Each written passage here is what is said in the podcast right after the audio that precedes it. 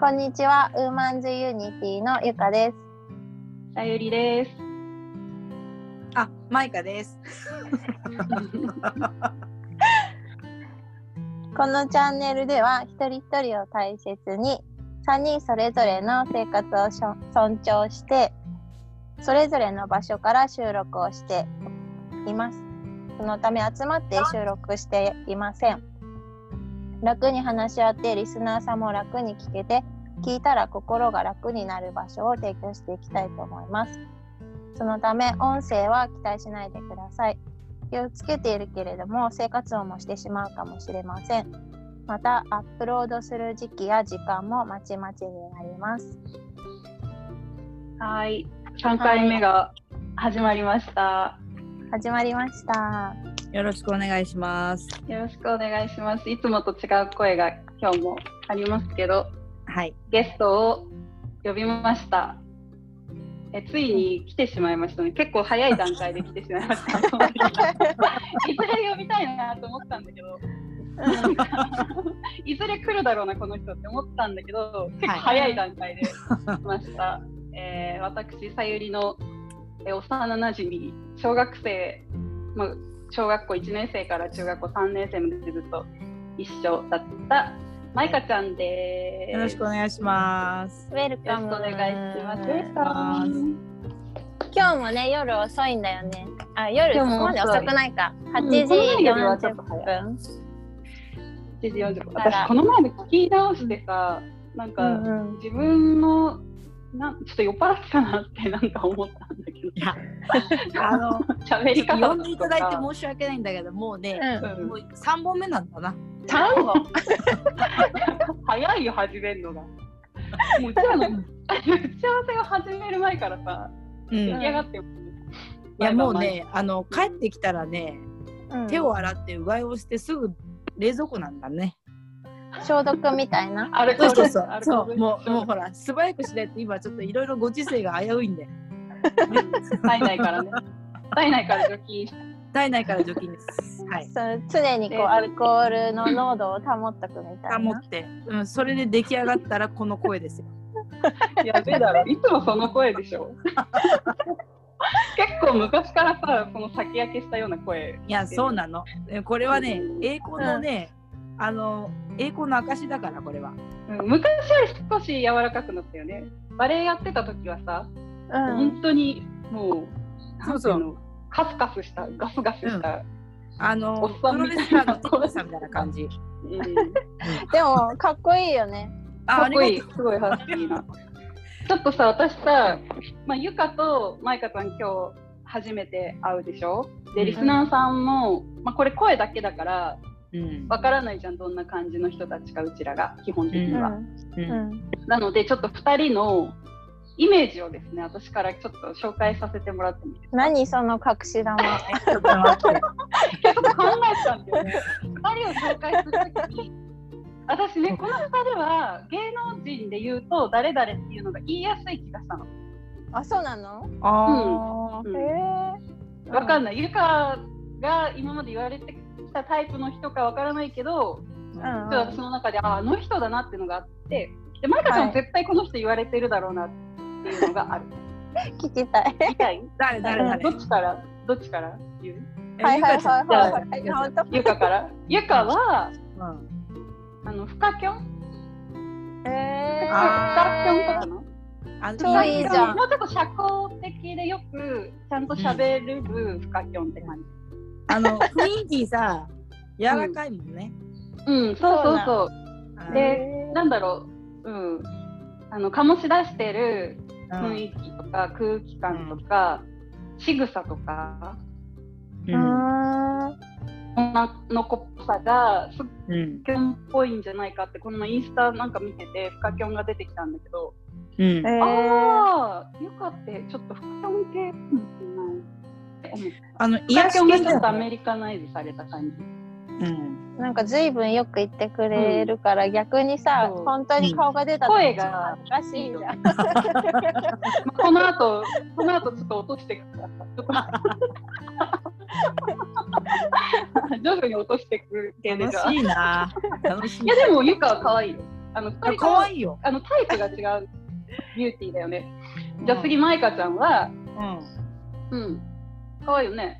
次、マイカちゃんは、うん。あの、これ結構、ゆかもあーって言うと思うけど、うん。土屋アンナあ土屋アンナと言われる言か、われる。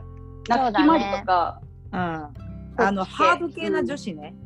だ目が、そうそうそうそう、目がすごい大きくて、まあ、うん昔からね、その辺結構言われてたよね。言われてたね。目がでかい。あ、美人。子供の頃から。美人ありがとう。こんなんなか感じ。こんな。もう美人系。美大人あのハーフ系、本当ハーフ系の感じの顔立ち。で、足が長いの。ええー。足が長いかな。ら、あのうん中学の時のジャージがめっちゃ上げパンに見えるの。そう脱製のな。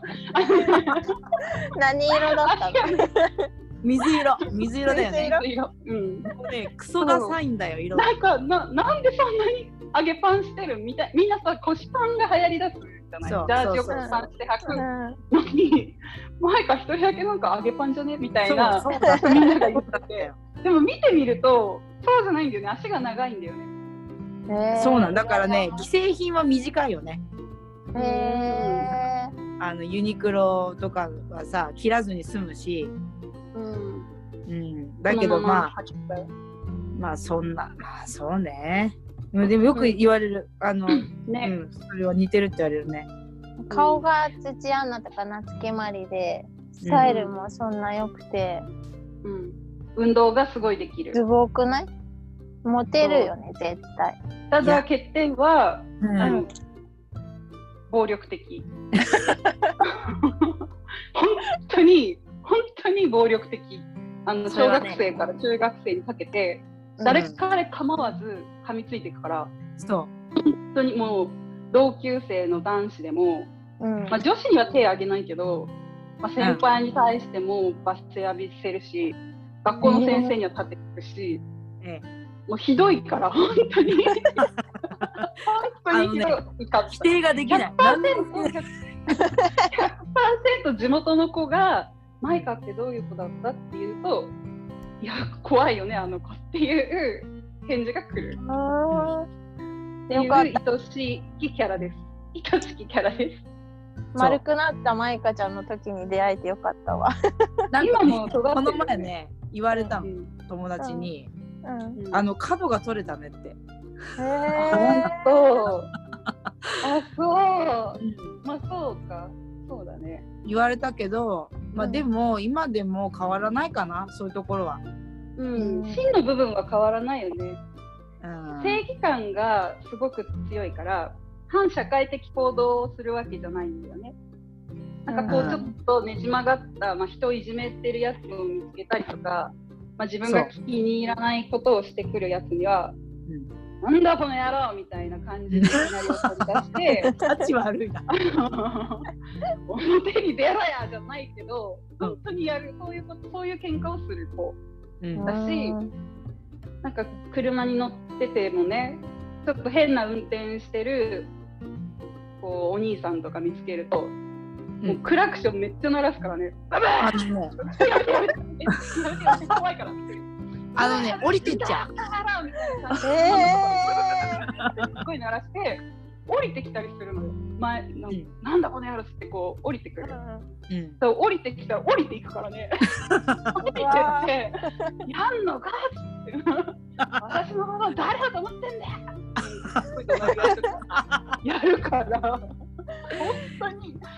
本当に。じゃあ中学生の時も本当にね学校の先生には怒鳴り散らすわ、うん。まあ、小学生からか私も喧嘩したことあるよね、うん。でも覚えてないいんだよね。って言うよねなんか掃除してないからこの人掃除サボってたから 私が怒ったのうんなんで掃除しないのってこう取ったら逆ギレされて「なんで私だけに怒るんだよ!」って走ってどっか行っちゃってさみんなにさゆりが私のことをなんか掃除しねえって言って私にだけ怒ってくるみたいななんかみんなに言いふらして「いやお前が悪いだろ」みたいな。追いかけてだ私もさそこでじっとしてるタイプじゃないから追いかけてって。みんなに私の悪口言いふらしてるから目の前でも怒鳴り散らしてさうん。あふざけんじゃねえよ、おめえがやってなかっただろ、みたいな感じの喧嘩をした。いやいや、ちょっとね、寄せてもらっていい？左右もちょっとヤンキーみたいだよ。ヤンキーじゃないよ。ね、結構ハードだよね。結構。あの、うん。うんでもちゃんとしてた、ちゃんとしてたよね。あのね。本当優等生だよ。そうなんだ。うん、優等生。あのまあ私とは比べ物にならないよね。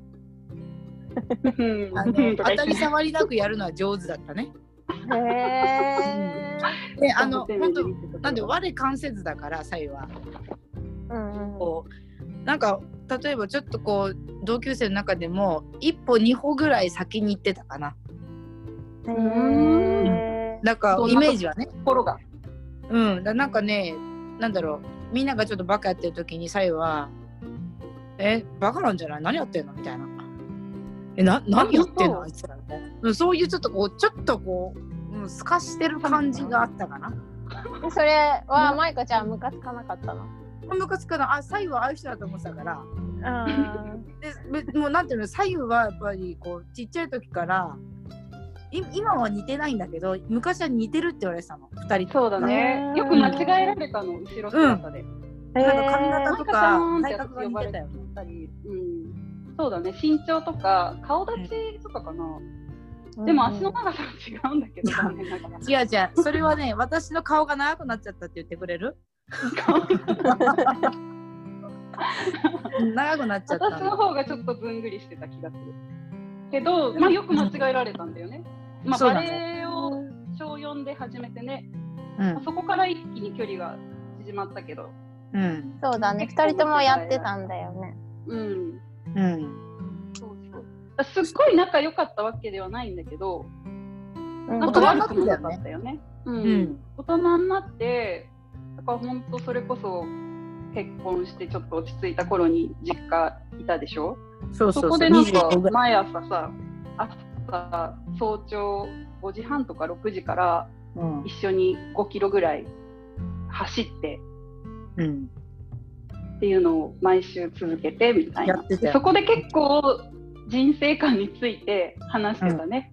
そうだね。うん。そこで一気に距離が縮まった気がする。うん。子供の頃から知ってるし、割と近い関係性だし、うん。まあ、クラスも一緒になったりとか、お母さん同士も知り合いだったりとか、うん。で知ってるんだけど、まあ、お互いの価値観とか、まあ、過去にあったことでこんな風に感じてたんだっていう話をし始めたのは22、3ぐらいからうんだよね。うん。うん、そうね最近じゃないね。うんあのそうね。だからそうだね。やっぱ大人になってからだよね。うん。う、ん。そう。まあそんな感じの、えー長い付き合いのお友達が、まあ、私の大好きな2人が今日いるので私一人すごいテンション上がってます。いや私も ありがとう。いや嬉しい。このいやこういう企画をゆかがしてくれたからこその、うんね対面なんかすごい嬉しいわ。いやいや素晴らしい企画だよね素晴らしねい楽しいね。うん楽しい。ということで、また同世代、同い年の3人が揃ったわけですけれども、じゃあこの後は、まあ、ゆかがいつも通りナビゲートしてください。わかりました。わかりましたっていうか、うまくできるかわかんないけど。マイカちゃんについて聞きたいな。自分のはい分析というか、自分の歩みをどう考えてるのかっていうの。あの、うん一回目にやってた自己分析の感じかなうん、そうだね。うん。そうだね。生い立ちとかね。自己分析と、まあ、どの人生歩んできたか。うん。で、そういう、じゃあ今日はシェアして、うん。価値観についての話とかうん。広げてうんかな。うん。うん。生い立ちまあそんなにあの悲惨でもないんだけど、まあ生まれたのは茨城なんだけどえっ、と生まれてすぐにまあ両親が離婚してしばらく東京にいて、でうん。まあその時にちょっとあれなんでうちに男の人いないのかなっていう感覚だけ？だからうん。お父さんいなくてどうとかそういうことあんま考えたことなくて、うんうん、なんかこうなんでうちに男の人がいないんだろうなっていう感覚のまま茨城にまた戻ってきてうん。でまあその時にはなんとなくこうちょっとか家庭的に複雑な感じで茨城に戻ってきちゃったからななんかなんて言うんだろうなすごくこう人にバカにされたくないとかそういう気持ちだけが強くてうん。なんかもう幼稚園でもなんだろうなこうよそ者扱いすごいされちゃったから、うんあ、そうなんだ。うん、え、なんか東京から来たからって言って。そう、うん、よそ者ってすごくバカにされて。う。うん。だからで、まあ、それのきっかけっていうのが実は母なんだけど、うんうんまあ、母がちょっと夜の仕事してたから、うんうんまあ、すごくちょっとこう派手というかまあ綺麗だったんだよね。そう、すごい美人なのよ。前川さん本当美人。若くて美人で、そうなんだよね。いやもうみんな、みんなのうん注目の的というか。うん、うんだからまあ授業参観とか保育参観あれば必ずスーツで来るような母だったからうんうんやっぱこっちからしねこっちの茨城からしたらなんで授業参観でスーツなんか来るのみたいなそういうちょっとこうねまあうん皆さんのちょっとこう鼻についちゃったのかな。うん。でそういうのがきっかけでちょっとこう親ともども私もいじめられてまあそんなことがありながら小学校に上がってうん。もうなんかその時にはなんだろうお父さんがいないんだっていうことはもう認識してたから、ううん。んまあ、恥ずかしい恥ずかしくない云々よりもなんだろうなバカにされちゃいけないとかやっぱ母が一番気にしてたのは母子家庭だからちゃんと育ててないって言われたくないっていうのは常に日頃言ってたからうんやっぱちゃんとしなきゃっていうのは子供ながらにすごく感じていた。うんうん、でまあそんな感じで小学生に入ってまあ初めて母にこう本当に頭下げてお願いしたのがバレーボールバレーボールをやりたいと。でまあその時に母から「まあやるって言ったら最後までやめるな」と「何があってもやめちゃダメだよ」って言われたのをきっかけにああもうこれはやり通さなきゃいけないんだっていうまあ小さいながら決意表明があって。まあ、始めて。でまあそれから12年。うん。小学校4年生で始めて12年まで続けたんだけど、うん。うん、まあそれがやっぱ一番のこう自分のなんていうのかな基礎が作ったっていうかねバレーボールうん。いや本当頑張ってたもんね。うん。小学生のろ小学校6年生の時にも、まあ、私も小学校一緒にバレーボールをやっててね。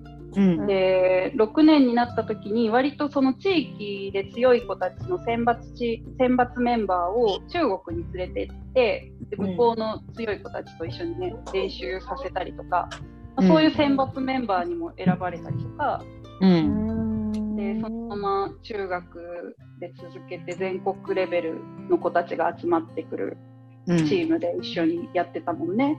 うん。またのまままたまね高校にも。いやいやいやいや。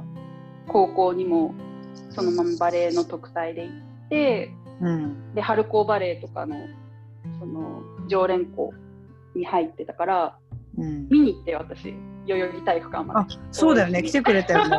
で、そうだ。ん。そうテレビでさもう一人ね A ちゃんが、まあ幼なじみの子がバレエずっとやってて違う高校に進学したんだけどその子も春高バレエの常連校に行ってたから、うん。テレビでさ紹介するじゃないうん。高校を、うん。私泣きながら見てたからねあれ。テレビの前で。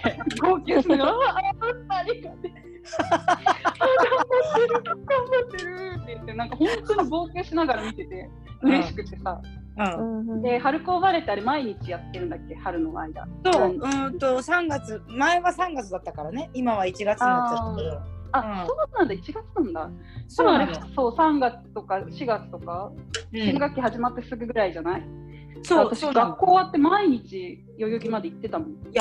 来てくれてたうんそういえば。うん、で人の高校違う高校の応援部の中に一緒に入って「うん。おー」ってこうやって応援していや。お母さんたちが知ってるから「うん。あ左右左右こっちこっちこっちこっち」って言ってなんか他校の応援団に一緒に入って「おー」って応援してたの。うんうん。やってくれそうだね。言ってくれ来てくれてたね。言ってたわ。なんかさ子育てしてるとさうん何を習わそうとかうん。なんかいかに続けさせようとかそういうことを考えるじゃん？うん。でもさ誰もがみんなさ続けてプロになれるわけじゃないじゃん。うん。でそこでご飯を食べていけるわけじゃないけどさうん。マイカちゃんみたいに今はやってないけど、そこから何かをさ学んで人生に生かせるのがほとんどの人のゴールっていうか一番いいうん。ゴールの方向だと思うんだけどうん。そうやって続けられたのはなんでだと思う自分で。やっぱりうん。あのーちょっとちょっと悲しいかもしれないけど。うん。あの母に認めてもらいたかったんだよね。うん。でやっぱりこう東京に住んでて茨城に、まあ、東京に住んでたっていうのはその母が最初に住んでた茨城に住んでたんだけど、まあ、離婚をして東京に行って、でまあ帰ってきた時にまあ母にはちょっと別の男の人がいてうん。やっぱりこう私は2番目、うん。うん、母にも小さいながらに多分聞いたんだよね。私とその人どっちが大切なのかっていうのを聞いたことがあって、うん。その時にまあ母はその人って答えたのね。うんうん、でも今思えばまあ生活もその人に見てもらってたからうん仕方なかったのかもしれないけど、まあ、子供ながらにすごくこうショックでうんだからどうしたら母がこう自分に振り向いてくれるかっていうのをすごく模索してた多分子供ながらに。多分それがバレーボールでなんかこう自分が頑張ることで母が見に来てくれたりこう自分のために時間をつく使ってくれることが多分こう小さいながらにすごく嬉しかったんじゃないかなと。うん。うん、でそれがやっぱり一番のこの力になったっていうかうん。何かこう成し遂げる時にあ母が喜んでくれるかなとか認めてもらえるかなっていう思いでやってたから多分高校まで続けられたうん。と思ってるかな。うん。逆にそれはうん。呪縛にならなかった。自分のなんかお母さんの認めてもらえるのが自分の価値観の中心になっちゃってうん辛い思いをしたりはしなかった？それはねなんか言われてみればやっぱなくて。あそうなんだ。うんなんかやっぱりその結構こう小さい時からまあ一人っ子だからね。うん。なんだろうこう大人の中でいろんな大人の話を聞いてるっていうのが日常的にあったから。うん。うんそんなにこうなんだろうな自我を強く出してたわけじゃないんだよね。ただ、多分それ家で自我が出せないから外でそういう、うんあの激しいやつになってたなるほどね。だと思。う。うんだと思う今思えばね。でも多分厳しく育てられてるんだろうなってこの子供ながらに感じたんだよね。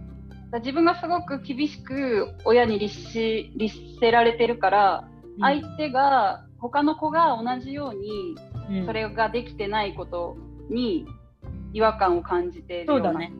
うんやっぱそれをなんかこう子供だから間違ってること正しいことっていうことだけしかないから、うん。やっぱグレーゾーンがないからそれを許せなかったんだと思うんだよね。うんうん。だからやっぱこう人にちょっとでも変なことやってるとねそこうこうじゃないでしょうああでしょうみたいになるうん。うか。うだけどやっぱりそうそういうふうにこう母が喜ぶ姿を見たり自分に目を向けてることが嬉しくて向けてくれてることがね、だから高校に行った時も本当は高校はあの最初声がかかってなかった。うん。お二人の。うん、だけどそのまあつつてというか知り合いの人が、まあ、その高校出身の人がいて、まあ、その人があの、まあ、もし入りたいんだったら言ってくれ言ってあげるよっていうことを言ってくれてね。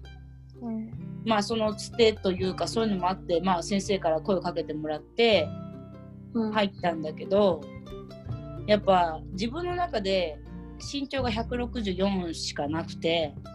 うん。高校まで通用するっていうのは思ってなかったの正直。もう中学生の時点で。もう身長は伸びないし多分こう体力的にも高校までフルでできる気がしてなかった、うん、だからなんとなく自分の中で悟りがあったんだけどでもまあせっかくそういうふうに誘っていただいてまあ母も一番やっぱりそう特待っていうとねお金もかかんないし、うんうん全部免除だしまあ家計的にもその方が助かるのかなと思って、うんまあ、その選択肢をしたっていう感じかな。すごい親孝行だね。うんここまで考えて。本当だね。本当だね。うん。なんかそこ改めて聞いたかもしれない。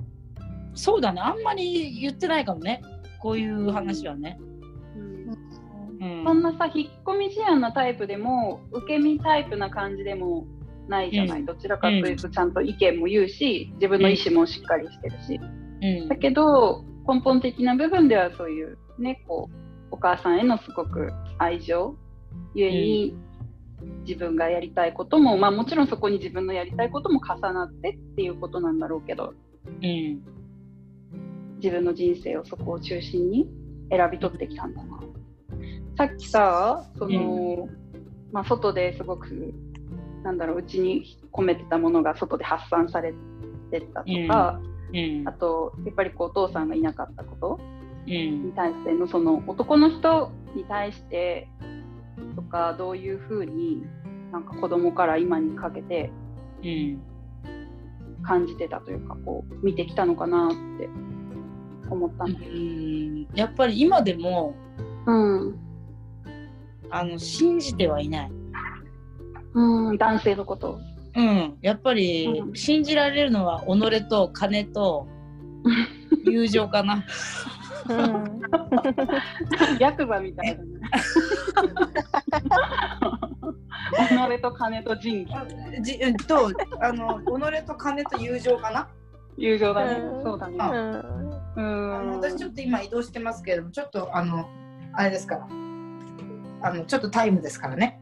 あ、わかりました。もうねあの金とさっきゆかちゃんゆかちゃんにも言ったけどね。友情とミュート言って最後がおすすめかな。あミュートした方がいい？これ。わかんない。あの、お音声が入っちゃう。はいはいはじゃあちょっと一瞬ミュートね。い。飲みすぎじゃない？大丈夫この人。多分ね。そうか。ゆかって子供の時なんかスポーツやってたの？スポーツやってない。ピアノと習字うん。で一回やったらやめさせてもらえないから。習字めちゃめちゃうまいもんねだってね。な左右も何歳ぐらいから。まあ、私も好きでやってはいたけど、い4歳やゆかのは本当に綺麗な字書くなっていつも思う。4歳？4歳くらいから、でも高校もやってたよね、私多うーん。教室に通って？高校の。うん、高校の先生とあの習字の先生と仲良くなって、うんうん。であのさゆと私は高校の部活がメインの部活が一緒だったんだけどうん。その部活とは別に習字も部活というかうん、やってた、あそうなんだ。そうそ週に1回とか2回とか？う気が向いたら行くみたいな感じだったあねそうなんだ。授業とはまた別で、そう授業でも私たちの高校うん。変わってたじゃない、選択授業うん。大学みたいな感じ。そうだね、うん。でかなりの割合習字も取ってさらに部活もやってたから、週に何回かやってた。かあ、そうだったんだ。あそれ知らなかったの知ってたかな？忘れてるだけ？あ 戻ってきた。ミュート解除。ね、飲みすぎだよ。えっとね、まだ3本目なの、実は。まだ3本目か。うんもう次、三次本目4本目なんだけど、うんうん最近ちょっとね、膀胱が壊れてるんだよね。いいよ、それ言わなくて。せっかくさ、トイレって言わなかったのに、誰も。ごめん、あの、ちょっと私こういう感じオープンなんですよ、何でも。うんう、ん知ってる。うん、話しやすい。あ、よかった。話しやすい。よかっ。たた。で、さっきの続き、うん。まあ、信じられない？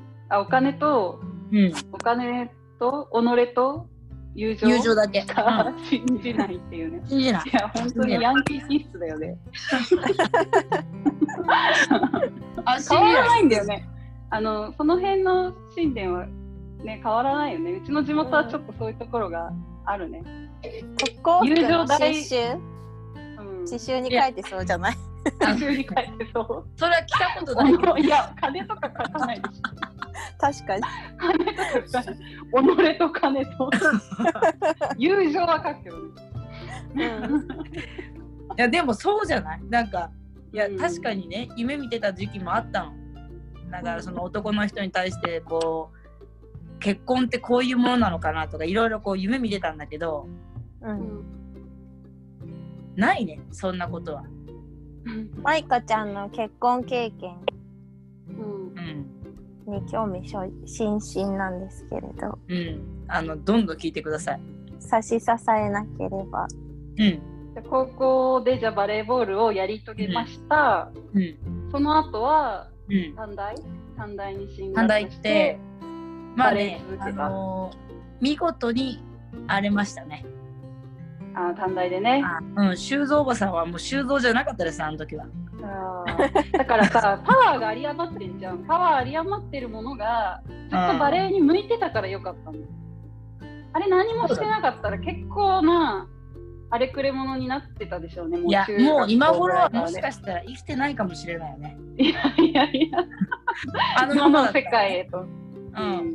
まあ、小学校高学年ぐらいから荒れ狂ってたかもしれない。荒れ狂ってたかもしれない。バレーバレエとの出会いは良かったんじゃない？だじゃあだからねあれがなかったら私は今頃、本当に違った人生を送ってたと思うよ。うん。だから、やっぱ見りあれは、た目はね、本当にしっかり真面目な感じで高校まで出て、うん。変わらないもんね。でもそっからがね、親不孝者だよね、そっからは。うんやっぱこう、今まで母のためにっていうのが崩れちゃったから、はい、うはんなんで崩れた？なんだろうな。一つは燃え尽き症候群かもしれない。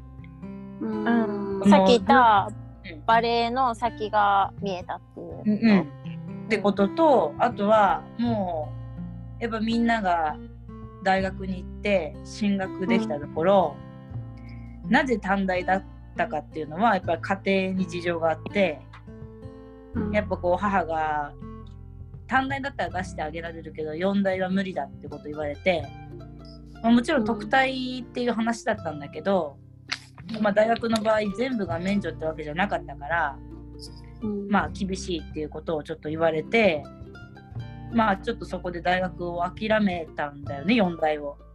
うん、でそこからなんだろうなこう大学に行って同じ高校のメンバーと出会った時にまたね再会した時に全然こうレベルの場所が違った。だ同じバレエの？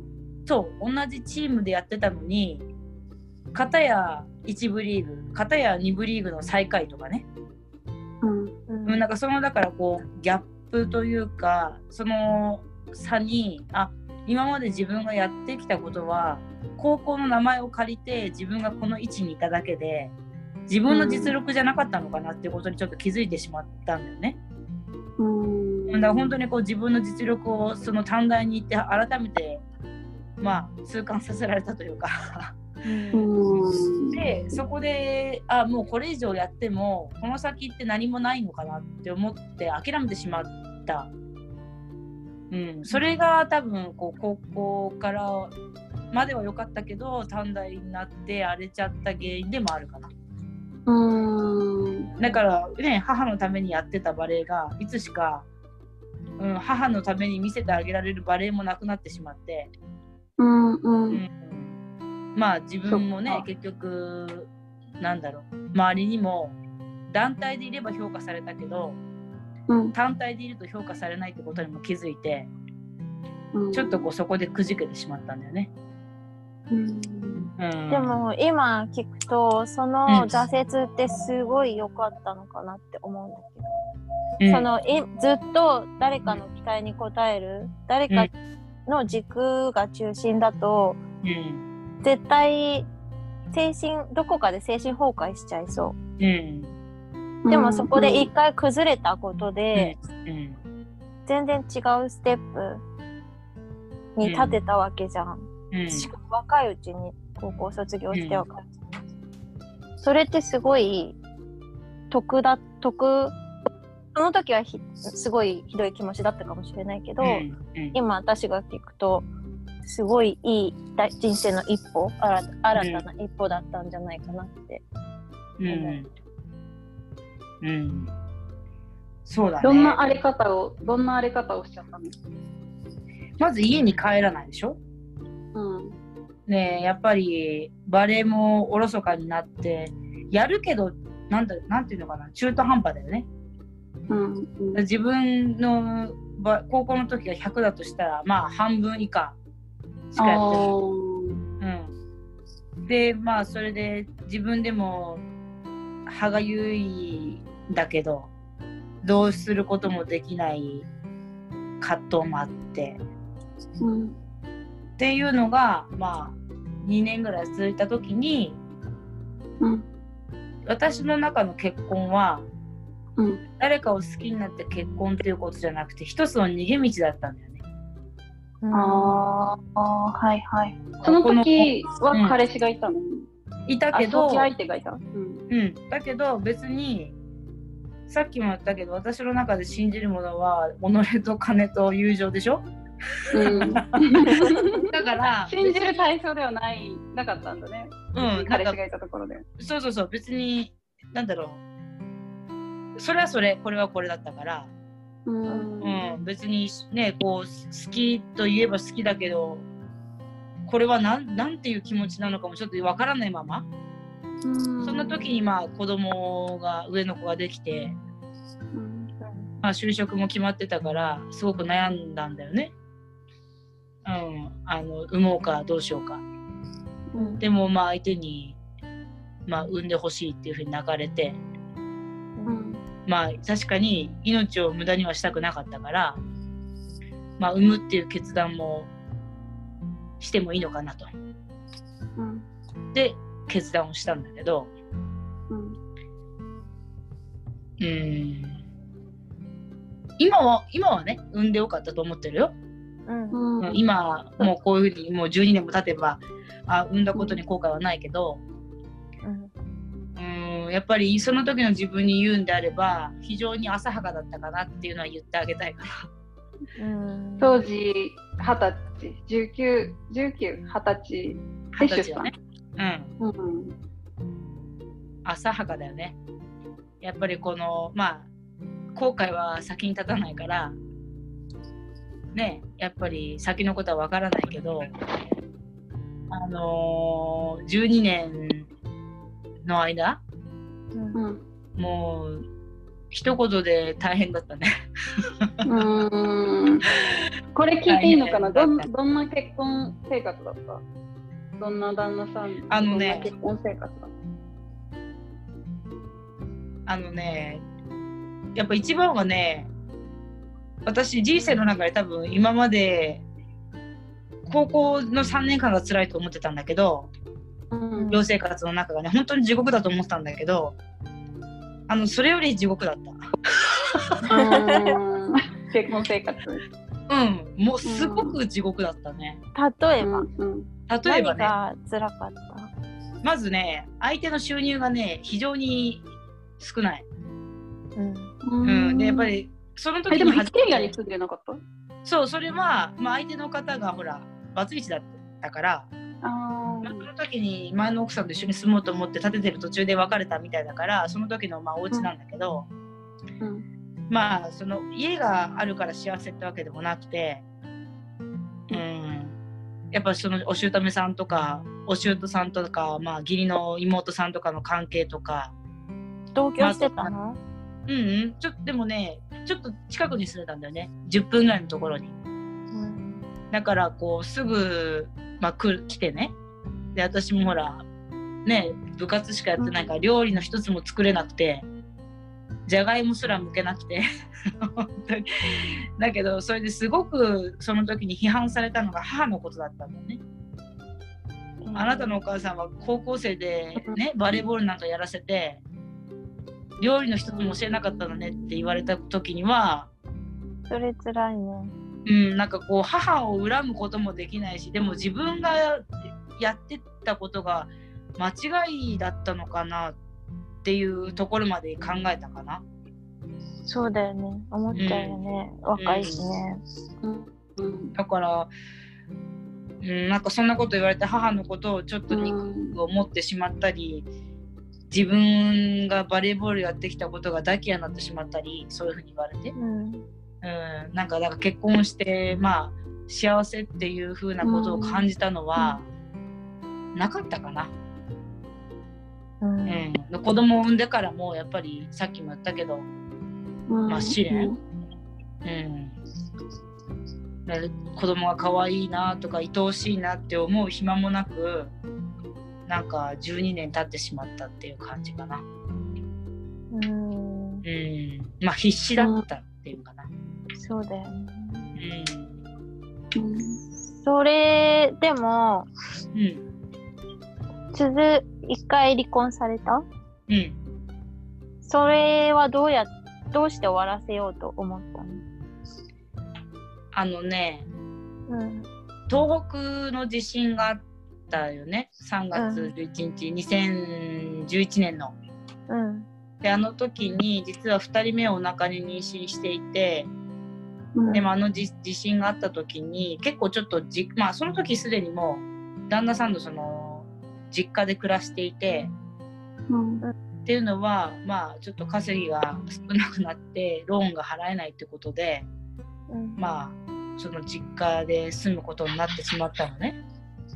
うん、だけど、まあ、その時にちょっとその実家もほら結構ね長い年月経ってるから地震でちょっとこう崩れて、うん。まあ、そのあの修繕をするのにまあちょうど下の子を産んで1ヶ月ぐらいだった時だったからうん。まあちょっと工事するし赤ちゃんもいるから実家に帰ったらどうっていうふうにまあ向こうのちょっとお母さんから提案してもらってね、うん。まあまあ、そういう提案がなかったらそもそも実家に帰れない状況だったんだけど。うん。うん、でまあそれで実家に帰った時に、まあ、1週間ぐらいこっちにいたのかな。うん。でまあ最後、うん。最終日に母とちょっとご飯食べてたらちょっとお腹痛くなっちゃって。うん。で、まあ、病院に行ったらあ、ううんん、あのちょっと家でく体調崩してねトイレ行ったらあの血便が出ちゃったの。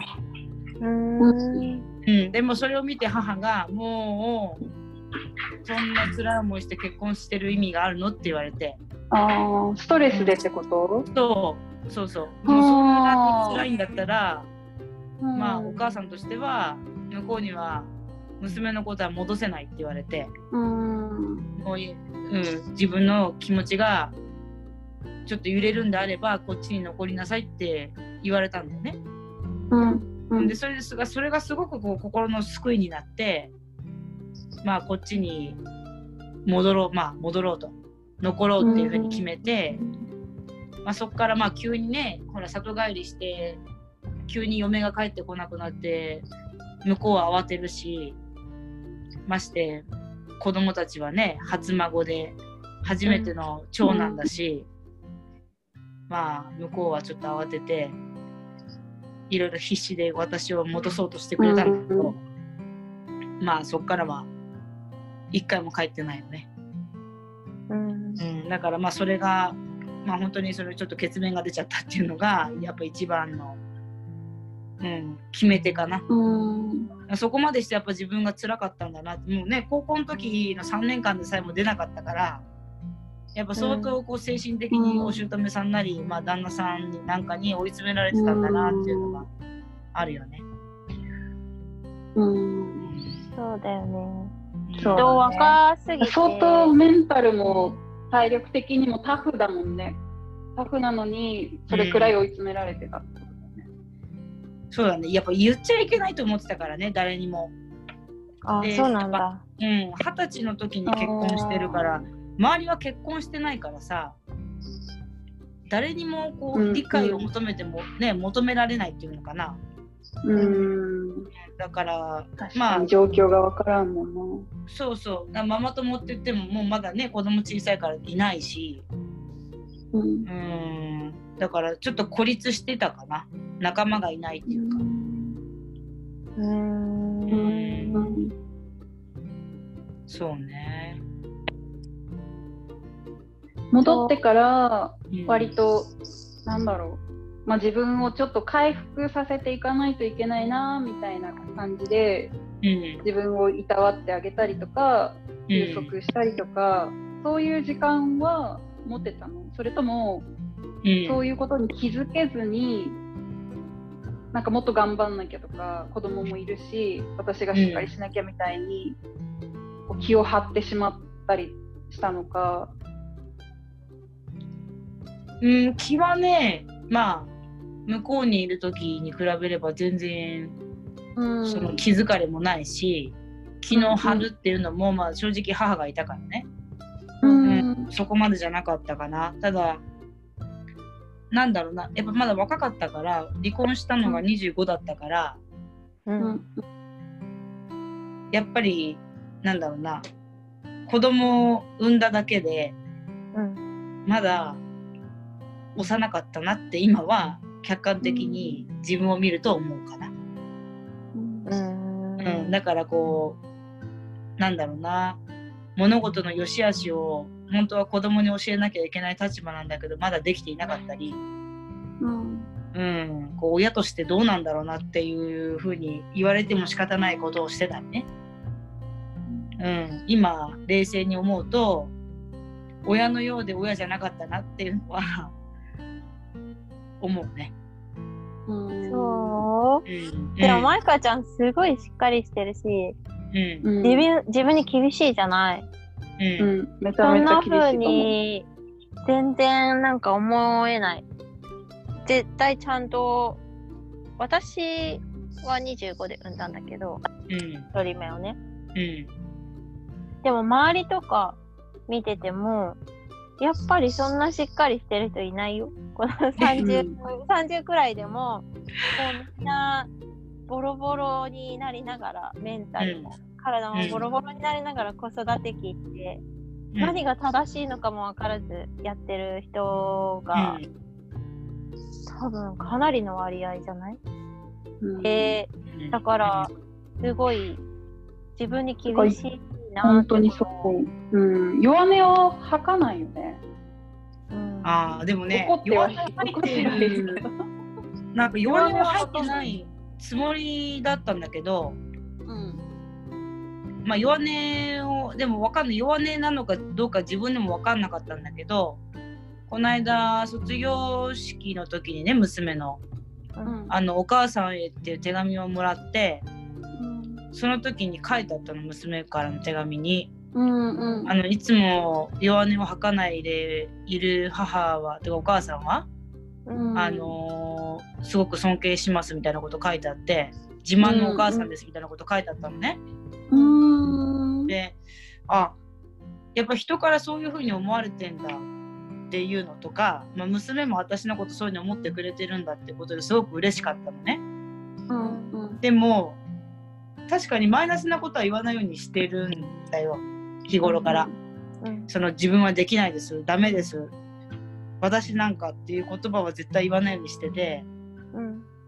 やっぱ言霊ってあるから、そういうふうに自分をこうマイナスに評価することでマイナスになってっちゃうような気がしてちょっと怖いんだよね、うん。うん、だから娘にもどうしようって言われればいやそんなことないよねってどうしようって思うからそういうなるからそういうなっちゃ、うん。なっちゃいけないと思うんだったらそういうふうに言っちゃダメだとかなるべくこうプラスのことを言うようにはしてるんだけどでも内心ねあのー結構ね悩んでるね。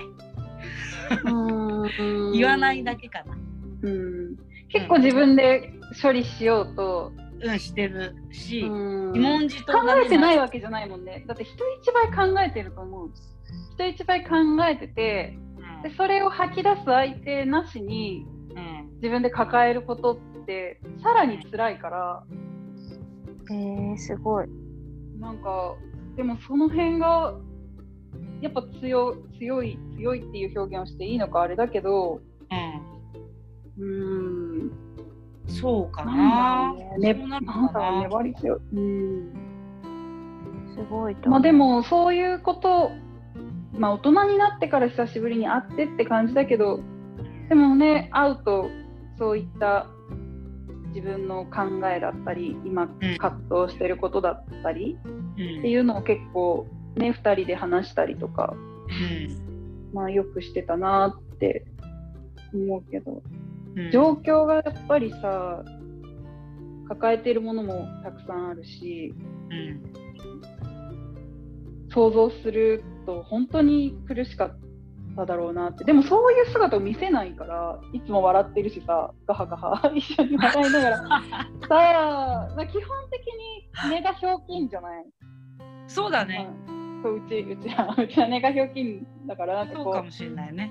そう笑い話に変えちゃうんだけど結構抱えてることダークだったりする。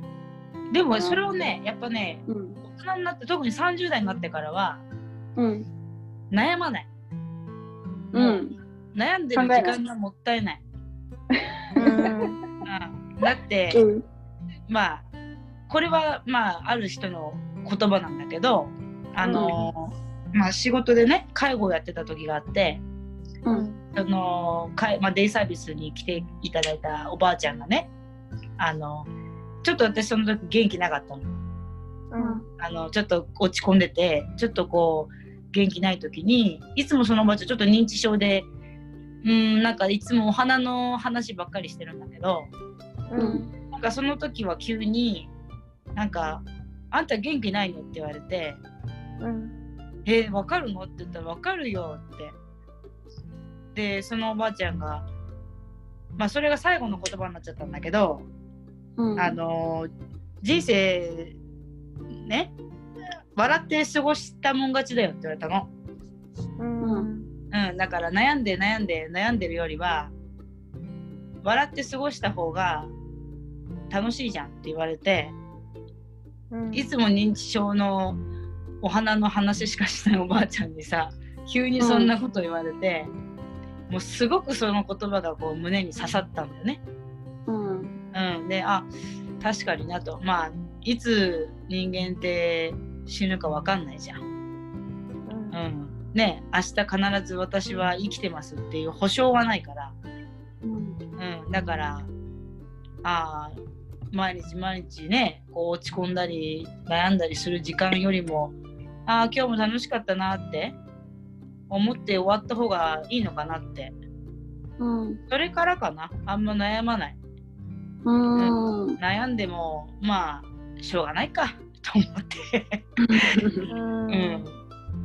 超かっこいいね。なんかさ、ね。ううん。んその本当の思いっていうか、その出てくる不安、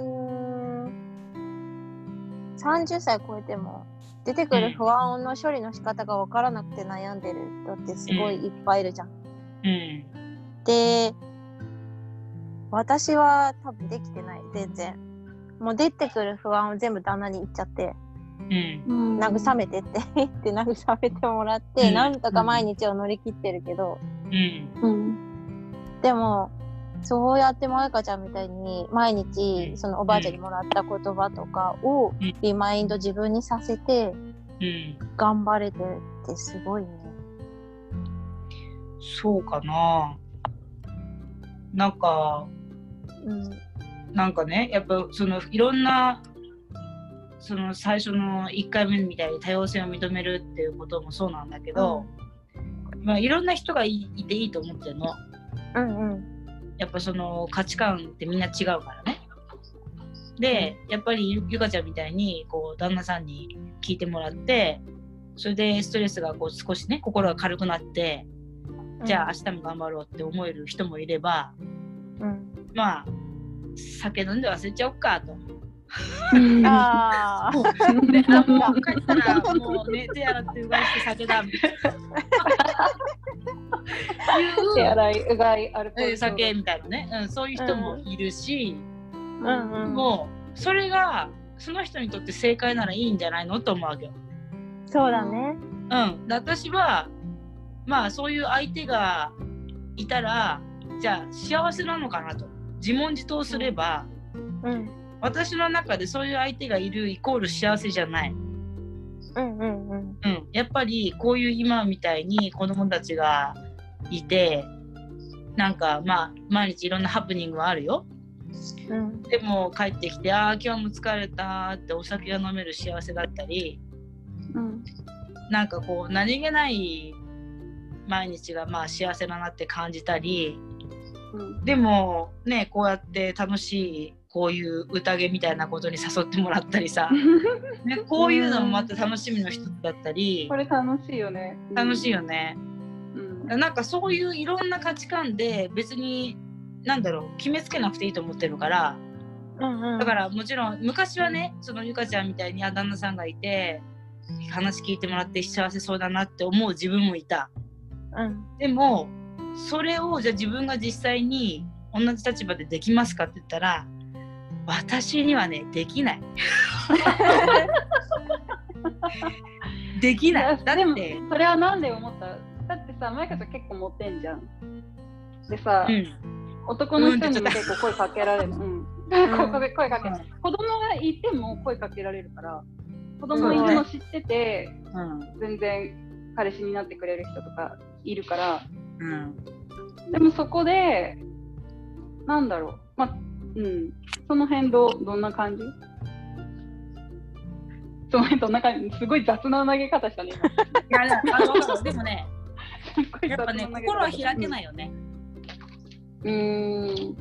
うん、あのーなんていうかなやっぱ私の中での男の人に対しておもお、まあ、求めることはうん。頼るじゃないんだよね。うーん。うん。うんなん？それこそ昨日のテーマになっちゃってしまうのかもしれない。まだちょっと聞いてないんだけど、うん。あの生活うんそう生活どうのこうのとかじゃない。別に生活支えてもらいたいとか私自身のこ昨日のテーマは性だよ。そうでしょ？心を支えてもらいたいとかじゃなくて、うん。まさに性の部分しかはあの頼ってないんだと思う。あ、おお。うん。すごい。えてすごい。直直球で言ってきた今。え？うん。性の部分だけが欲しいってこと？しか頼ってない。だって別にだってこれがね例えば私が女性のことを好きだったらそれはそれでいいと思うんだけどうん。うん私はまあ女性のことももちろん嫌いじゃないけどそういうかことに関しては男性の方が好きだからそれは。だからそこはなんだろうな。やっぱり求めるものは何かって言ったらそういう部分しかないよねだから何かこう気持支えになってもらいたいとかうん。そういうのは友情だけでいいかな。うんうんえ、体の関係だけってこと？でいいよね。もうそこから先に誰かとお付き合いをして仲良くなりたいですとかそういうのはまるっきりない、ううん。ーん。てかすごいわかった。すごい説明うまい。今分 かったの？今ので。全部なんかわかった。うんえ、全かもう部説明して。うん。えわかんなかった 分かるより分かんないな、私。なんかあ、うん価値観が違ううんうん。ってもううん なんて言えばいいんだろうすごい うん。価値観が違うことをうん自分たちの状況に合わせてまかちゃんすごいうまく説明してくれたなと思って。うん。そう私がは私の生き方しかできないし、まゆかちゃんはまゆかちゃんの生き方しかできないし、うん。それで誰かの生き方を羨んでそのその人の生まれてきた環境もあるのに誰かの生き方を羨んでそのうん一部だけを欲しがってもうん、何も意味がない。そうそうそうそうそうそう。うん、でまそれをとめんのうまいわ。すごい理解してるんだよまゆかちゃんは。うんうんだからでもそれはね、うん、うん自分で立って生きていけてるんだって思って、うんうんうんすごい尊敬する。こうあるべきだみたいな形にいくらはめようとしても自分はそれで幸せを感じることはないってことをもう分かってる、うん分かった。分かってる。それを分かった。うーん。うん。でもそれはと。やっことん。やりと、尽くしたもんねだってね。うん。この辺。をこれはやっと最近ここにに1、2年の話だね。なるほどね。うん。だからもうはっきりと言えるからもう自分で作り上げていく価値観のところにその土台に立てるんだだから悩まないっていうのもそこなんだろうねきっとね。そこで吹っ切れたものがあるんだろうね、だうん。昔はね、やっぱこう、なんだろうな、男女の関係もさ、悩んだりしたのかもしれないよ。うん。うんでも今は悩む必要ないじゃん。そこの目的が一つだから。すごいね。うん、だそからこうれだけでいいですからってことでしょ？うん。だだからもう今はむしろそれがなくても年齢的にもちょっと落ち着いてきてしまったから、うん。別にそれがなくても私は何もなんていうの不満足ではないしうん。自家発電。な時間発電。じゃあもう男性に求めるものは何もないってこと？今。うん、だから例えば求めるものであれば仕事上であればパワーだとかうん。例えば女性がどうしてもできないことってあるじゃない。このうん。力関係で言うとさ仕事はさ、やっぱりこう女性はさパワー関係でできないんだよね。うんうんうでんで特に最近私も自分が体力に自信があったんだけど、うんだんだん力がなくなってきてやっぱね昔みたいにこれ1個平気で持ってたのが持てないですよって話になってくるわけじゃん。うんそういう時にあ男の人って羨ましいなと思ったりあこういう時に男の人使えばいいよねと思ったりするよね。うんだってそのために生まれてきたんでしょ？すごいこれさもう身体的な能力、本当だよ。物理を保つよ。ちょっとまだ3回目なんですけど。っていうかさ、やばくない？昨日、昨日というか前回のに立て続けでさ、うんなんで性欲しかない女ともばっかしかなんかここゲストに来ない。そういうわけじゃないよ。だから今だからそれも薄れてきたから、じゃあその男性に対してのなんなんて必要な意味って何ですかって求め言われたらわかんないわけよもう。だってだってさ例えば高いところの電球私変えられるもん自分で。うん ね高いところの荷物取ってください。いや言ったことないのそんなこと自分で取ってるから。うん だって、うんあのね、私が初めてエチオピアに行くときに、うん私がさ、スーツケースに荷物詰め込みすぎて、自分で運べなかったのね。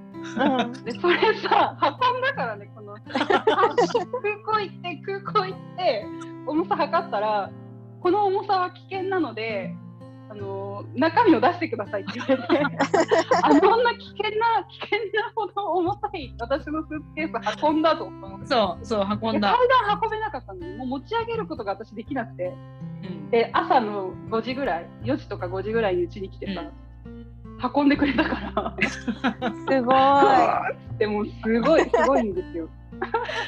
そうだよねあったよねう。ん、だからその自分ができないことをやれち痛感したゃうもんねい。ろいろね。うんうんそうねだからもう結婚したいとは思わない？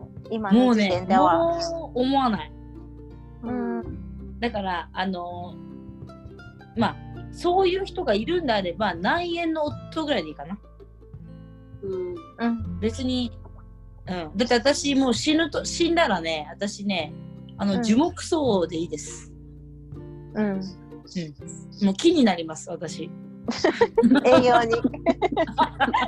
木の栄養にす木にはなれではいえあの木の栄養にえらいでかい木になるよ。それはすごいパワーのある。それは超わかる。私もそう思う。もう地球に帰りたいと思そうそうそう。だってさ、ね、私さ、死んでさ、墓なんかにいないよ。ね、いない。う。うん。私はうろうろしてる、絶対。なんか骨とかうんパーっていいよね。パー。そうもうね、あの、ふよふよって浮いてるじゃない、絶対。なんかあんな墓なんかね、大層なもん作ってもらっても困っちゃうから木になります。木になられても困ります。嘘嘘嘘。ね 困んないでしょうよ。マイカが宿ってる、マイカちゃん宿ってるこの木って。誰も来ないよね、誰も。誰も来ないうんそんなマイカちゃんに聞きたいのはうん。結婚って何？結婚で悩んでる人はうん。どうしたらスムーズにいくと思う？ああ、そもそもね、うん。なんで結婚したいのかってことをね、導いた方がいいね。先に？結婚する前に。うん。なんで結婚したいのか。その目的は何なのか。うんうん。うん。で、やっぱり、先に結婚、今からね、結婚控えてる人がもし聞いてたら、本当にこの女ね、空気読めないなって思うかもしれないけど、うんあの人の心はやっぱ変わるんだよ。うん月日が経てば。それは、あの多分、ほぼほぼ全員に言えると思うの。うんで、それは、なんていうの？いろんな形で変化すると思うの。うんこう、もちろん、すごくいつまでも仲いい夫婦だけど、結婚当初のままですかって言ったら多分そうじゃないよね。うんいろんなこうね子供ができたりその間にいろんなことがあって気持ちが変化して夫婦の関係も変化すると思うけどでもそうなった時にやっぱ女性って慣れ合いは求めてないんだよ。で男性は慣れ合いを求めるわけ。ううん。恋愛の最初の頃は逆じゃない？結婚になると男性の方が慣れ合いを求めるの？慣れ合いって何？慣れ合いって？慣れ合いって例えば男性ってまあ無駄口叩く人って少ないからうん。なんていうの？言わなくてもわかるだろうっていうのがさ結構出てきちゃうと思うの。んうんでも女性って言ってもらわなきゃわかんないし言いたいしいつまでも仲良くしてたいしこうそのなんていうのかな雑に扱われることって多分好きじゃないんだよね。うんうんいつまでも最初みたいに仲良くねボラブラブしてたいっていう気持ちがあるんだけど男性ってだんだんだんだんさこう関係性が変化するとそれが慣れ合いになっちゃってさうん。うん要はかこう奥さんの扱いが雑になるっていうのかな。うん例えば、あれ取ってって言ったら分かっちゃうようにね、うんうん。うん。だからそういうのをちゃんとまあ理解できないかもしれないけどある程度予想した上で結婚するならいいんじゃないかなと思うよ。うん。うん、やっぱこういつまでも今まで今みたいに大好き大好き私たちはずっと変わりませんずっと好きでいられますって。無理だから絶対ないからそんなこと。うんうん、だからそうじゃなくてじゃあ目的は何ですかと。例えば子供が欲しいです、うん、ずっと将来この人といつまでも仲良く添い遂げたいですって、まあ、それも一つの目標だしいいと思うけど。そういう目標がないのにただみんなが結婚してるから結婚したいとか適齢期だから結婚したいっていうのは違うよね。うん。うん、で周りが結婚し始めたから私も結婚しなきゃとかそれは違うよね。うんうんうん。で目的その自分がこの結婚を通してどうしたいのかうん。子供が欲しいのかまあずっと末永くこの人と一緒にいたいがゆえに結婚するのかうん。そういう目的がちゃんとあるんであれば結婚するメリットはあると思うけどうん。でもその先にじゃあそれがずっと続くかも。正直ほら保証はないわけじゃん。そうだね。うん、だから絶対はないからさ世の中にね。うんうん。うん、だから本当になぜそこまで今結婚したいんですかという理由を改めて自分に解いてみるとあれ？私結婚したいの？ってなるかもしれないよね。あれ？私あれ？なんでだっけ？みたいになるかもしれないねもしかしてね。正直ね、私も結婚は必要ないと思うよ。そうだよね。私はそうだよ。うん、なんかそのマイカちゃんみたいにうん自家発電して頑張れるならうん。全く必要がないと思う。だってすごい大変だもん。やっぱり、あの全然知らない他人とそ育った環境が違う他人とうん。コミュニケーションの取り方ももともと違う人とコミュニケーションを取って子供を育ててて一緒に生活してってすごい大変でめちゃめちゃストレス。うんだから友達にそれを勧めるかって言ったら私はあんまり勧めたくない。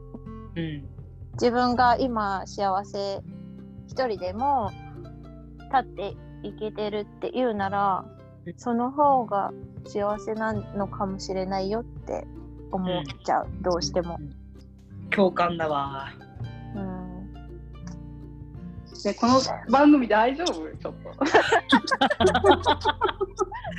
え、何何何が何がえっとはい、えー、幸せな結婚生活を築いているよっていう方、ゲストに来てください。お待ちしております。いや私幸せよあ、まあ幸せだよね。あのでも結婚はいいよっていうことを言ってくださる方も募集しようよ。なんかさまあねうん、でもね、それはね、必要だと思う。うん、あのそのそのゲストは必要だね。そのゲストも必要だね。うんでも別に私はのさど結う2人でどう構築していくかじゃないの結婚してから結婚したらどうにかなるわけではないでしょ？もちろんそうだよ。そうなんだけど、うん思ったのね。やっぱ男性と女性ってさ、分かり合えることって少ないんだと思うの、部分が。うんその分かり合える部分がすごく少ないと思うのね。うんうんで女性からしたらさ普通こうだよねっていうことがさ男性にとって普通じゃないのようん。うん。だからえ？って思われたりその要はそういう溝？そのうん。思考の違いを埋めていくことがうん。すごく私は難しかったのね。うんうん、だから例えばしたりとか自分の思、でも自分の思いとか伝えるの上手じゃない。そういったことを、まあ、冷静にうん。話したとしても、なかなか互いに理解し合うことが難しかったっうん、なんかね多分結婚した相手が悪かったのもあるんだけど。と そうだよね。相手か。でもね。片側だけじゃないもんねそうそうそう。だこういうなんつうんかな。こういう私の理論的な結構理論的な話好きだからさ。うん。その慣れ合いになるっていうことにつながるんだけど、例えば夫婦になって私がこういう話を始めるじゃない、そうするとまた言ってるよってなるわけよ、うん。えいくらいいことを言っていてもまた言ってるよこいつと。じゃあそういう風な思考に切り替わった時点で私の話は半分どころか3分の1すら多分耳に入ってない。んだようん。あ面倒くさいってなっちゃうの男性としては面倒くさいなこの話みたいになっちゃうってこと？うん、で逆に私がもう女性側もそう。例えば男性が何か言ってるとまた始まったよ、ね、この気違いがってなるわけよ。うん。違い口が悪くて本当す口が悪くてごめんなさいね。すいません。そうするとさお互いにせっかくいいこと言おうとしてるのにその先に先入観がねまたまた始まったっていう先入観が始まっちゃうから先に。うんうん。要はそのいい話もさ聞けなくなっちゃうんだよね。確かにね。うん、なんかそれが最終的に夫婦のまあなん仕上がりというかそこで聞けるか聞けないかによって熟年離婚になるかならないかだと思うんだけど、うんそこで例えばいて一回一回まあゆかちゃんの、ね、旦那さんだったらそこでああこんなこと言ってるんだそっかそうそうだよねってね耳を傾けてくれたらお互いにそれは会話がちゃんと成り立ってるけどもうそのね何かゆかちゃんがやった時点で旦那さんがね「いやまた出たよ」ってなったらもう終わりだからねそれで。そうだね。いやまたじゃないでしょってこっちはなるしね。でもそれをうん結婚する前に知れるんですかね？知れません、ね確かに。えー、知れないの？結婚する前はお互い猫かぶってる。いやかぶってるでしょ。え、ゆかもそういう猫ことある時々。またそれみたいにされることある？うーん最近ない。あの前はあったの？前は私の伝え方も悪かったなと思う。ああ、のわかっ女性特有の雰囲気読んでみたいなうん。ところも結婚当初とかあったんだと思う私が。あでもうで男のーそうそう。コミュニケーションって大事なのは相手に伝わりやすい言葉で伝えるうん。ことじゃない、そうよね。言葉じゃなかったとしても態度とかうんそれができてなかったんだけどお互いにそこは結婚していく上で相手に一番伝わりやすい形を、うん。ふ私たち夫婦の中で生み出していけたんだと思う。うんからしっかりコミュニケーション取れるようになったしうん。もちろん初めは全然すごいひどい喧嘩もしたけどうん。今は全然ストレスがない。かな。なるほどな一番ひどかった夫婦喧嘩って何前かさん？えー、ああ死ねと思ったね。と思った何があったの？あのねあのね私、マイカちゃんから死ねってことを聞いてもあんま響かないよ。いつも言ってるから。死ねよ、この野郎みたいな、いつも言ってるから、あんま響かないよ。最上級の言葉じゃないから。うんそうだね。うんあのでも何があったの？そうですそうその通り。あのね一番ひどかったの忘れちゃったな。うんでもねなんだろう存在してることがもうムカついたよね。怖えな。もうなんかそうなんなだ。え、それ、それは結構離婚を決める、なんか、何、決定打になるような出来事だった？それとも、うんうん、あそうそうそうそう。ひどい喧嘩だったけど乗り越えて仲良くなれたとかお互いもっと知れたなとか。ない。そういうことじゃなく、うん。もう分かり合えないなこの人とはって思ったんだ。うんもう価値観っていうかやっぱり男の人と女の人って違うんだなっていうふうにまあ痛感したしいくら話し合ってもそこはイコールにならない。うん。っていうことをすごく感じたからうん。もう話すだけ無駄だしやっぱり話して相手に伝えようとすることってすごくエネルギーがいるから、うん。まあ、分かんないやつにエネルギー使ってもしょうがないかなと思ったんだよね。うんうん。うん、だからでもでもやっぱやっぱりなんか私はその最後にね金己と金と友情っていうその3つ。うん。やっぱり男の人じゃないのはそこだよね。うん。あと男の人ってやっぱりなんだろうこう女性的な人ももちろんいるけど、うん、私はそういう人に出会ってない。いまだに。そう。え己と金と友情を軸にして生きてる人に出会ったことがないってこと、うんうんうん、なんかちゃんと女性の話を聞いて理解をしようとか、うん。うんあのー相手の立場になって物事を考えてくれたりとかここういう男性に出会ってないからうん。やっぱ男の人に対しての考え方っていうのはすごくそこだけは偏ってるかな。男の人ってどうせ分かんないよねっていうふうにちょっと偏見で見てるところはある。うん、もう思ってしまってる。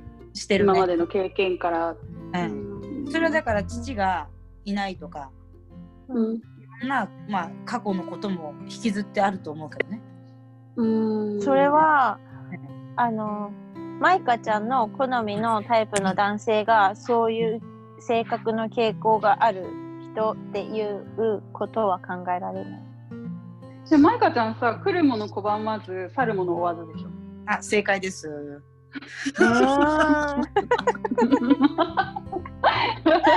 はい、正解です。子供の頃からそうです。あ別に去るもの追わないよね。うんだってさっぱりしてる。だってさ立ってくものを追ったらさ、かっこ悪いじゃん。そうだねね、しがみついてみたいでかっこ悪いでしょ？うんうんでも来るものに対してのさ許容範囲広くない？あ、広い。だって来るから。何それ。どういうこと？これがすごい私逆にそれがすごいと思うんだよ。私無理だもん。来るもの拒まず来るもの拒む来るもの拒む来るもの拒む変な日本語だね、うん。それはね、なんかでもね男性に対してだけはそうだね。うん、来るものは別に拒女まない。性は襟ごもみするってこと？女性に対しては女性はねやっぱ女性ってね、同性だから、うんあのーそういった意味では単純じゃないから難しい。うんうん、やっぱこう、なんていうのかな、いろんな女性の方がね、まあ、なんだろうな、私はその人類的には優れてるのかなってちょっと思うの。で、それはやっぱりこう、男性には、もちろん男性は女性にできないことができたりするよ。でも女性ってやっぱり一番重要なものって何かって言ったら出産っていうさ、その子供を中に宿してうん。ね産むっていうそのプロセスが女性しかできないじゃない。だからやっぱなんだかんだ言っても、うん、女性ってやっぱ素晴らしい生き物だなって思うんだけどうん。やっぱその子育てをしたりっていうことを過去から、ね、ずっと人類っていうかさ哺乳類がやってきたようにさやっぱ女性の目線って厳しいからうん。うん例えば向こうがなんだろうなウェルカムな感じで私のことを見てくれたらもちろんこっちもウェルカムな感じでねうん接するけど、警戒心むき出してこられたらやっぱりこっちからで「いやどうもどうも」みたいな感じでいけないじゃん。ねそれはちょっとそねうん そう、うん、それはちょっとやっぱり相手を見ながらあこの人はこういう人なのかなとかちょっとこうある程度踏み入っていいところっていうのを探りながら行くよね。うんでもそうだよね男性って、うん、最初に多分さ、最初から私に近寄ってくる男性っていうのは大体さ外見を見るわけだよね。うんあとはその面白いかノリがいいかどうかだよね。うんあとはその中身なんていうのは何も見てないわ。私のが私がいくら修造おばさんだろうが何だろうが何も見てない。気合だけでねうん、気気合があれ。ば相手にも気合と根性がまず見られればうん合格みたいな。いや、そういう、ださっきも言ったけど、そういうことじゃないね。多分相手に対しては、男性に対してはほら、もうその性の部分でしかないから、見てないかそういうことか。中身はいいんだ。中身はら。うん、そその後に中身が合うなみたいな。うん、その後に中身がついてくるけど、でも別にそこまで求めてないから、うんなんていうの、うん私の生活の中でそういう相手は別に必要ないから、例えばね、一緒にどっか行って美味しいもの食べようね、デートしようねって、いや、いらないよね、そんなの。うーんうん、そこもいらないんだ。いらない。うーんだって気使うもん。うーんだってどうする？なんかすごいガムむしゃむしゃ食べててさすっごい歯にごまとかついてたらどうする？そこで聞いそのいやいやいや。ちょっと直接的な表現をするけど、うんうんで体を見せる方が気になること多いけどね。間違ってないでしょ。本当だよね。確かにそこ気にする。確かに気にしてなかったそこはそこ気にすなかったの？え気にしてなかた。ったあんまりいや友達って知らないもんだね結構ね。友達のことって結構知らないもんだね。えー。気にしてなかったわ。そうね。だよね。だって求めてる、飢えてる状態でうん。する、必要な時にする行為じゃん、マリカちゃんの。うん。うん話を聞くと。そうすると、まあ興奮状態にあるわけじゃない？うん。そしたらそこ気になんないか？うん。でもねうん最近それがほらもうないんじゃない？んじゃないそういう気持ちが、うん。あのーもうだから私の幸せっていうのはもうそういうところに幸せは置いてないからさ。うん。なんかなんか確かにそうやって考えればそうかも恥ずかしいことなのかもしれない。今感じた。ごめん気づかせちゃった。え、待って、気づい、気づい、え、それ何？それが恥ずかしいことだって？え？うん。そういうことがね。え肉体だけで相手を見てることがってこと？いやいやなんかそういうところに重きを置いてないとこ。ろうん。歯にごまがついてるとかそこじゃなくてさっていうことだよね。そこに気づいてなかったの？それ気使うわーみたいな。デいやートやだ体な体見せる方が恥ずかしいよねって、ううんん。うん、体見せる方が恥ずかしいよねっていうことに今気づいてる。やばいね。やばいね。大丈夫かな？私ちょっと、私の周り大丈夫かな？え？面白い生物を発見し面白いましたね。人が、うん。うん。あ、そうなんだ。うんそう。そう思った。いやあのさ、ちょっと話ずれるかもしれないけど、あなたの娘、私に鼻くっつけてくっかね。自分はデートの相手の歯に詰まったごま気になるかもしれないけど、うん。ちょあ鼻くそつけてた左右に。うん、うん。そだからねうちの子供たちもやっぱ私がこういうふうにさオープンだから、う、うん、オープンなんだね。オープンだね。可愛いけどね、子供だったらね。うん。だからそういうこうなんていうそういのもう、うん、うん。そういうもの自体がなんかこう顔の周りにね恥ずかしいものがね出てしまうことが、うん。まあ、一緒にいる相手に見られるのがげんなりするっていうよりもうん。自分がいいなと思った相手がそうだったら嫌だってこと。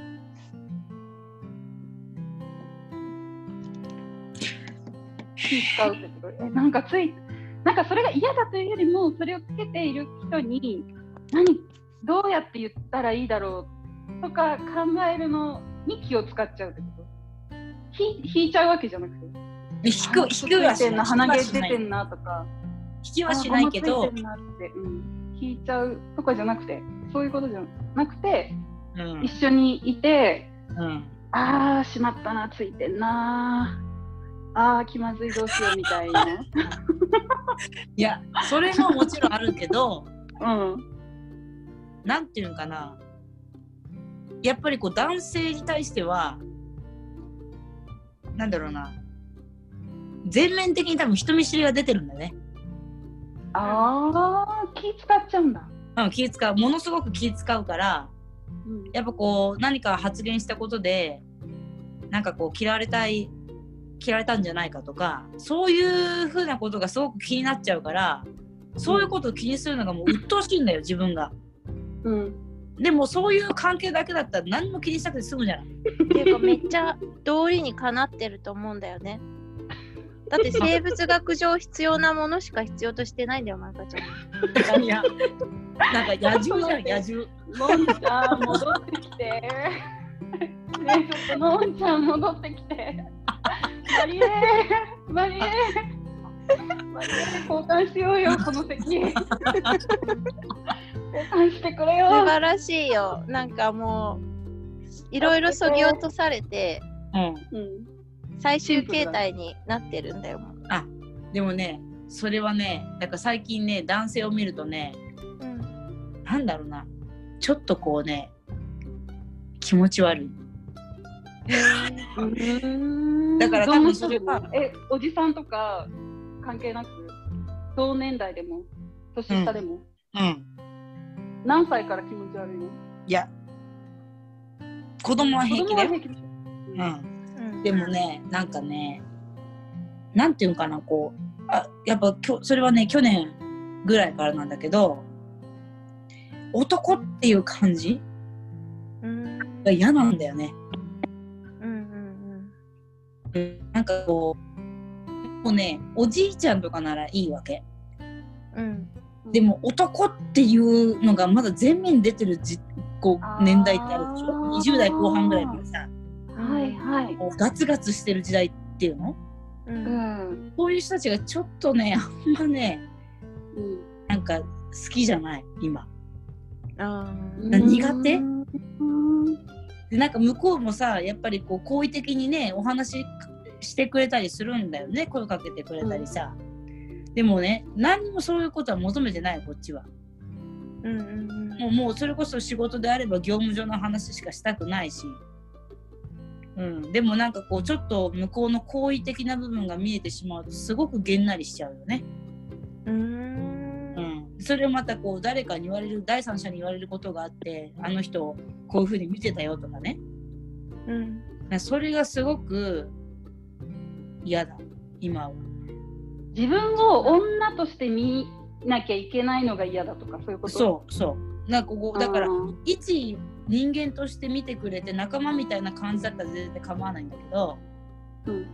なんかこう女性みたいな感じこうなんていうかなんかこうだから生物学的に言うと、ね、そういう感じで乱れるのがすごく今は嫌だねもう。もう。ーん。う、うん、女扱いされたりあこの人私を女として見てるなっていうのが分かるとそうすごく嫌だ。あーじゃあ相手あーそっか。相手の男らしさに対する問題じゃなくてってことだね。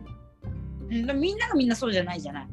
うんうん。なんかまあ普通に当たり障りなくしてくれる人もいればちょっとこう上から下まで見るような人もいるし、うん、そういうのがちょっと今は苦手になってきちゃったかな。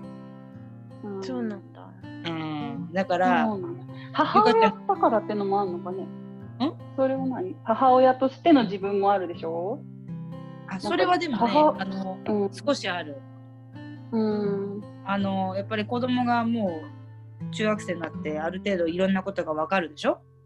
うん。もちろんその性についても話をしなくちゃいけないもう時期になってきたし、でもなんだろう自分の中で一つすごく大きな変化があって、っていうのは子供がやっぱりこうこう、ね、中学生を迎えるにあたってあそろそろちょっと本当に人間としてちゃんとしなきゃいけないなと思ったの。うん。親として。マイカちゃん自身が？そうそうそう母親として。うん。うん、あのやっぱりこう子供が迷った時とか悩んだ時に道しるべじゃないけど、うんあお母さんこうだからこうした方がいいのかなとかいまあこっちがねアドバイスしていろいろこうだよああだよって言わなくてもなんとなくこう、あお母さんこうしてるからこうした方がいいのかなっていう選択肢の一つうんになればいいのかなと思ってたのね最近。うん。うん。そうなったら、なんていうのかな、こう、余計なことはできないっていうか、まあ、娘のお手本にならなきゃいけないから、ね、うん、中途半端なことはできないから、うん。だからやっぱりこうい、いつも娘の前ではちゃんとしたお母さんでいなきゃいけないなと思うし、だからといってカチカチじゃないよ。こう。うん。もうガチガチに自分をこうね固めてるわけじゃなくてこういうふうに酒飲んでピヤピヤしてる時もあるし、うん。まあほぼ毎日だけどそれは。でもねまあそういうのを見せつつ、まあ子供がああこういう感じに大人になっていけばいいんだなっていう風な道しるべになればいいかなって思い始めた頃からちょっとそういうこう男性に対しては嫌な、うん、ちょっとそういう目線はいらないかなっていうのが多くなったかな。うん。うん。すごい合理的なんだね多分ね。うん。うん。本当だね。そうなんだでさなんか新しい挑戦うん。をしだしたって資格取ったりって、それはどういう方法なの？これさ、ね。二部構成にしたら？どう？結構長いよねこのままいく？うん。あもこのままいく？とりあえずここで男の話ってところで一旦切って。次のさ収録でさう、うん。これからのあそうだ。歩み方についての話聞きたくない？そうだねうんじゃあうんじゃあ己と金と手友情うんというタイトルで パート2を その続きをうんまた次回ってことでどうでしょうか？いいと思います。はい。いや、すごかったわ、私、ず、うん。知らないことを知れました。ありがとう。いろいろと。いやなんか、うん。ごめんね崩してイメージをうん、え、すごいよかった。全然、全然、あの、リアルってこういうことだよね。うん現実ってこういうことだよね。うん。そうだねはい。あの、家ついていっていいですか、うんあの、番組に出てる話を聞いた 気持ちになった。タタンタンタタンタタン風貌もそうだもんね。風貌もさ、なんか絶対新宿歌舞伎町とかで飲んでて、であちょっと終電逃しちゃったわみたいにあのクルーに捕まってうん。あのタクシー代出すんでついてっていいですかみたいな「え出してくれんの？いいよいいようちおいで」って来て 語り始めちゃった修造おばさん。あそう修造おばさんでもさやだタイトル修造おばさんってやだ 修造おばさんが語る己と金と友情。絶対誰も見ねえだろ誰も見ねそれでいこう。まあというでも、ことで。すごいいい話が聞けたな。ええ本当に？なんかすごいユこれよかが納得してる感じがさ、たうん。えなんかでも私にはちょっとわかんないけど分かった。うん、いやいやそこ流すなよ。じゃあ、マイカちゃん、パート1、はいうん。おしまい。おしまい。じゃあねー。じゃあねー。はい